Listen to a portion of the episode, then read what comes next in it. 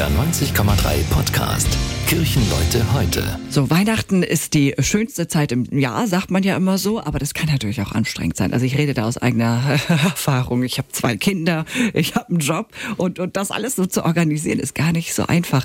Aber ähm, was macht man an diesen Tagen? Vielleicht auch, wenn man die alleine verbringen muss.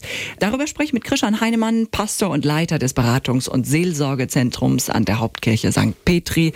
Hallo, schön, dass Sie da sind. Ja, hallo. Wie sieht das aus, wenn wir jetzt über die Feiertage so gestresst sind, äh, aber ja eigentlich etwas ganz anderes wollen? Was geben Sie uns da in die Hand? Ich glaube, Weihnachten ist der Moment, wo alle eigentlich einen Zauber erwarten und sich darauf freuen und dann doch die Realität von so einer Familie, die kommt mit allen unterschiedlichen Geschichten. Da kann es ordentlich auch mal Zoff geben oder Spannung. Mhm.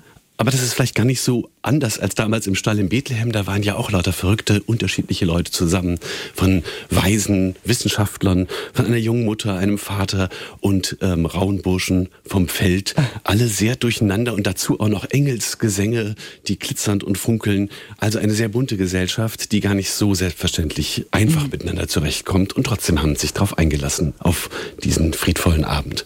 Und das ist ja eben auch die Chance, irgendwie mit der Familie mal wieder zusammen zu sein und, und dieses Gefühl auch zu haben. Aber es gibt eben auch ganz viele bei uns in der Stadt, ja, die alleine feiern. Und ich glaube, das ist gerade über die Weihnachtsfeiertage eben auch nicht so einfach, oder? Alleinsein ist nicht unbedingt was ganz Schlechtes, sondern es kann auch was Gutes sein, zu sich zu kommen und vielleicht gerade auch an Weihnachten mal zu überlegen, was bedeutet das für mich? Was ähm, erlebe ich da? Was wünsche ich mir wirklich für mich? Das ist ein Alleinsein, das man vielleicht selbst wählt und auch entscheidet und anders als eine mhm. Einsamkeit, wo man das nicht meistens selbst gewählt hat, sondern wirklich niemanden hat, weil niemand mehr da ist. Und äh, St. Petri, was machen Sie in diesen Tagen? Wir feiern ganz viele Gottesdienste von morgens bis abends und an den Feiertagen dann auch noch. Und sogar abends nach dem letzten Christfestbar-Gottesdienst um 18 Uhr laden wir Menschen ein, die nicht allein Weihnachten feiern möchten, um dort zu essen, gemeinsam zusammen zu sein. Man kann einfach vorbeikommen und wir hoffen, dass genug Platz ist für alle, die Lust haben, gemeinsam Weihnachten zu feiern. Also viele müssen ja auch, dürfen vielleicht auch über Weihnachten arbeiten. Sie helfen anderen, auch in den Krankenhäusern und so weiter. Ich finde, dafür geht schon mal ein dickes Dankeschön raus an alle, die irgendwie über die Feiertage eben auch dafür sorgen, dass alles weiter funktioniert. Bei Ihnen ist das auch so klar als Pastor. Hauptbetriebszeit. Feiern Sie privat dann eigentlich auch noch? Noch? Also ist dafür Zeit da?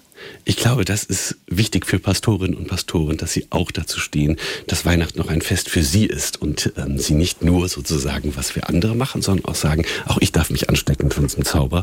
Und äh, deswegen feiere ich auch mit meiner Familie, mit den Kindern, die aus dem Studium kommen und äh, Stück für Stück Großeltern, die dazustoßen. Und auch wir hoffen, dass es ein friedvoller Abend wird, was auch bei Pastorinnen und Pastoren nicht immer der Fall sein muss. okay, ich wünsche es Ihnen auf jeden Fall, dass es ein wunderbares Weihnachtsfest ist und äh, ja, vielen Dank für dieses äh, wirklich schöne Gespräch. Herzlichen Dank und frohe Weihnachten. Das war ein Beitrag der Evangelischen Kirche. Kirchenleute heute, ein Podcast von NDR 90,3. Wir sind Hamburg. Hamburg, Hamburg.